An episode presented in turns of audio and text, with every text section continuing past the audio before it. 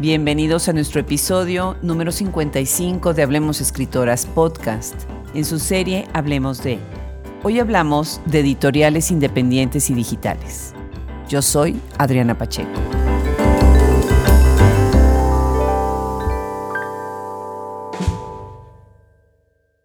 A mí me encantan los libros publicados por editoriales independientes y estoy segura que muchos de ustedes tienen en sus libreros esas joyas que se publican en tirajes pequeños, que tienen características muy especiales, tanto en el diseño como en el contenido. Las razones por las que un grupo de personas decide reunirse para abrir una editorial independiente que entregue sus libros, ya sea de manera impresa o digital, son muchas.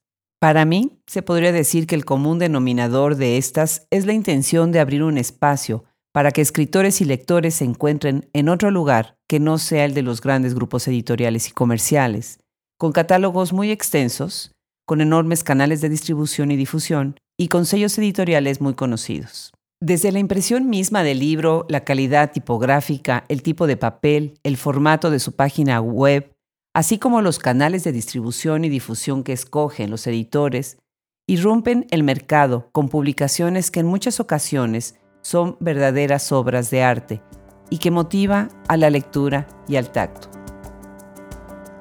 Los títulos y autores a quienes invitan estas editoriales apelan a la excelencia y a la originalidad, siendo minuciosamente seleccionados en un acto de compañerismo que se opone al aislamiento, como dice la descripción de, Ediciones Antílope, editorial donde colabora la escritora Isabel Zapata, y que promueve la filosofía de la lectura, que involucra todos los sentidos y conjuga contenidos estimulantes. Isabel Zapata dice, en entrevista para Hablemos Escritoras, que en Ediciones Antílope hacemos libros que nos gustaría leer. Esta idea de colectividad como la base de la editorial atraviesa a otras iniciativas como en el caso de Surplus Ediciones, que quiere cuestionar el estado de las cosas y revalorar el sur social en un mundo dominado por el norte. En este editorial colaboran escritoras como Cristina Rivera Garza, Viviana Benchusha, Sara Uribe y Eduardo Rabasa, uno de los fundadores de Editorial Sexto Piso. En una característica típica de editoriales independientes, se dan colaboraciones entre proyectos diversos. En el caso de Surplus, Encontramos también libros que han surgido de otras colaboraciones, como el proyecto Entre cenizas de las periodistas Marcela Turati y Daniela Rea. Con más de 20 años en el campo, y donde podemos leer las plumas como la de Silvia Aguilar Segeni y la de Cristina Rascón, está Nitro Press, una editorial multidisciplinaria que abarca revistas, libros, postales y hasta calcomanías. En su página web nos recuerda que las letras y no los números son lo importante. Está también el caso de la casa editorial Abismos de Siddhartha Ochoa, que se publica desde Tijuana y que ya tiene presencia en ferias de libros internacionales como la de Frankfurt. Siddhartha ve en el ejercicio de editar una actitud contestataria al sistema editorial y la posibilidad de publicar a escritores latinoamericanos. El caso de otra editorial nacida en la provincia es Almadía, que surge en Oaxaca hace ya casi 15 años, con una magnífica propuesta para acercar la literatura a la creatividad y al arte en los originales diseños de Alejandro Magallanes. Este editorial, con más de 100 títulos publicados, son verdaderas joyas para el tacto y la vista. Malpaís Ediciones es otra editorial donde texto y formato operan en una simbiosis, por lo que lo importante para ellos es permanecer pequeños, con tirajes cortos, firmados y numerados por el autor. Una editorial que hace énfasis en su aspecto gráfico también es Tumbona Ediciones, imaginado y creado por Viviana Benchucha y Luigi Amara, y con una idea de que los libros son objetos lúdicos y críticos a la vez. En su catálogo tienen libros sobre ensayo, aforismos, cuentos y flickbooks. Tumbona apela al derecho al ocio, y a la lectura de libros con espíritu heterodoxo e irreverente, libros con vitalidad estética y riesgo intelectual. Otro caso interesante son las colaboraciones binacionales o multinacionales como en Orca Libros, que surge con el propósito de publicar desde los Estados Unidos libros que difundan las ideas, experiencias y sensibilidades de las mujeres a través de la literatura. En ese equipo están las poetas Lina X Aguirre y Judith Santoprieto.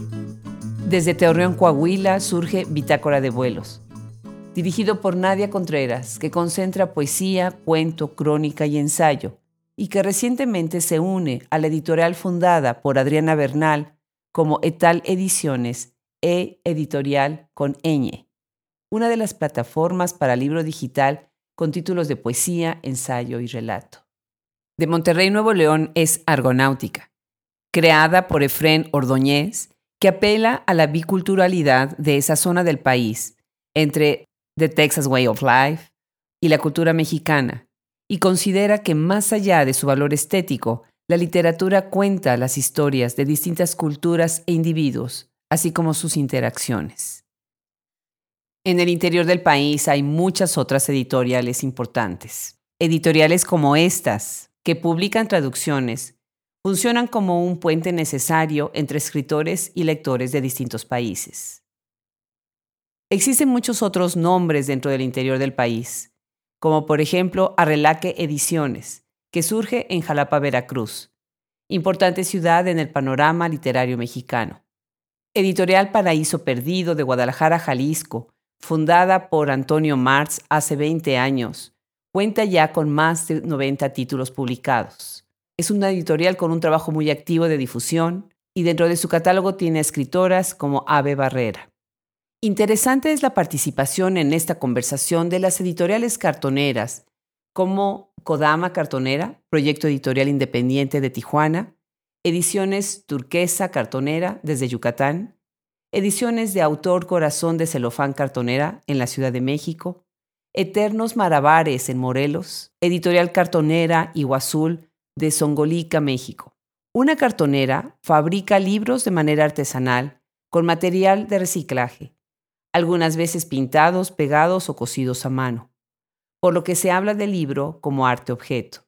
Se elaboran en talleres que refuerzan el sentido de comunidad, en donde participan niños, jóvenes o adultos.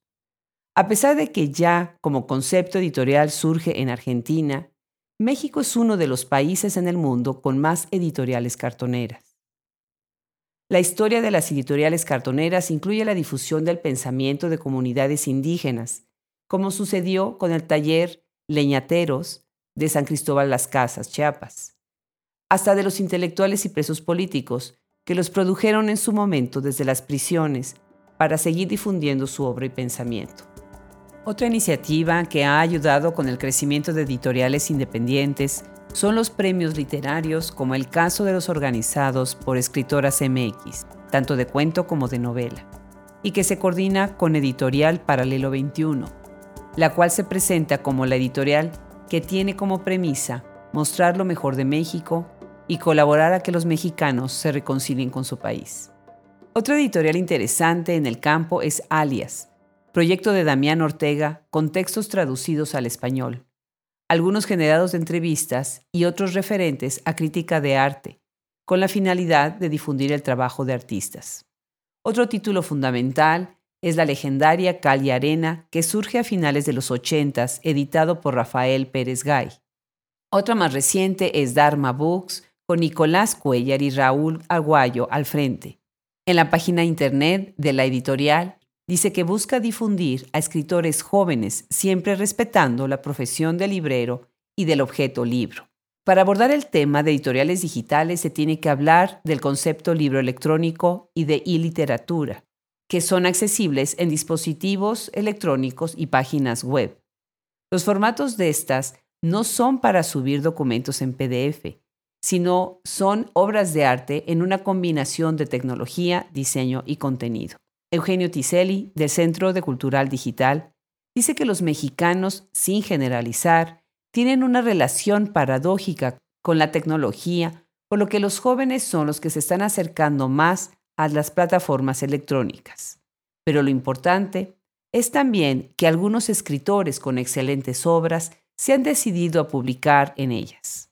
Tal es el caso de la editorial bilingüe Broken English, con formatos muy interesantes visualmente y gráficamente hablando. Otro ejemplo es la plataforma The Offie Press Magazine, que combina publicaciones de libros bilingües y que próximamente publicará en su sección Mexican Poetry Series el libro de tanta sombra de Sonia Silva Rosas. Hemos platicado con Sonia para que nos comparta desde Monterrey su experiencia al publicar de manera digital.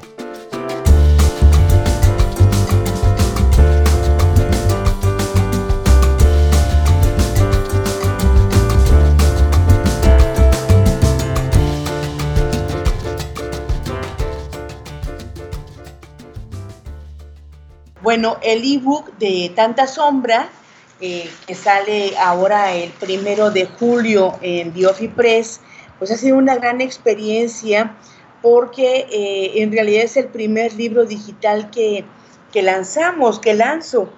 Eh, no, no había tenido la oportunidad, te juro que estoy buscando en mi cabeza alguna, alguna parte de mi historia como escritora, pero no en realidad este es el primer ebook. Sí había tenido cuestiones de, este, con otros, eh, la cartonera, este, ediciones de artesanales, pero no como ebook. Y ha sido una gran experiencia porque lo que yo observo con este tipo de publicaciones es que te, tu, obra eh, se difunde pues a nivel este, internacional. Las fronteras no existen en el ebook y eso me agrada mucho porque eh, está pues garantizado que tu trabajo se va a poder leer en otros, en otros países y que otros poetas van a conocer tu, tu poesía. Así es. El diseño en una publicación digital es muy importante. Dependiendo de la filosofía de la misma, a veces el trabajo es muy cercano entre el editor, el artista y el escritor. Otras veces no es así, pero siempre con excelentes resultados al final. En el diseño solamente en la portada. Yo propuse la portada, es una portada de, Jaime Garza, Jaime Garza Garza, que es un este, artista visual que, bueno, también es de aquí de Monterrey, y que ahorita radica en, Baja California, allá en Tecate. Fue lo único que yo este, propuse, la portada, y sí eh, enfatizar que estuvimos trabajando muy, muy cercanamente el traductor, eh, es Don Cellini, y yo estuvimos trabajando pues de una manera muy cercana en la traducción de los poemas y en todo momento eh, los editores de Diofe Press pues estuvieron conmigo trabajando, este, proponiéndome portadas, proponiéndome la tipografía, cómo iba a quedar los interiores, este, incluso me pidieron un video para difundir y promover el lanzamiento que va a ser el primero de julio, pero sí es otra cosa que me gustó mucho es eso, es la atención de The Office Press y de, de traductor, este, con los autores. Eso me gustó mucho, el que están al pendiente de uno. Le agradecemos a Sonia Silva Rosas haber conversado con nosotros. Así, las editoriales digitales cumplen con una importante función en esta conversación. De igual manera, grandes plataformas como el caso de ISU, que concentran revistas y libros de distintos géneros han incrementado la posibilidad de tener acceso a distintas editoriales. Sería imposible en una cápsula como Hablemos de platicar de todas las editoriales independientes y digitales. Pero ha sido importante esta conversación para reconocer el gran esfuerzo y la gran calidad que los editores hacen con este trabajo. Y esto ha sido todo por el día de hoy en Hablemos de editoriales independientes y digitales. Los esperamos hasta la próxima. Yo soy Adriana Pacheco.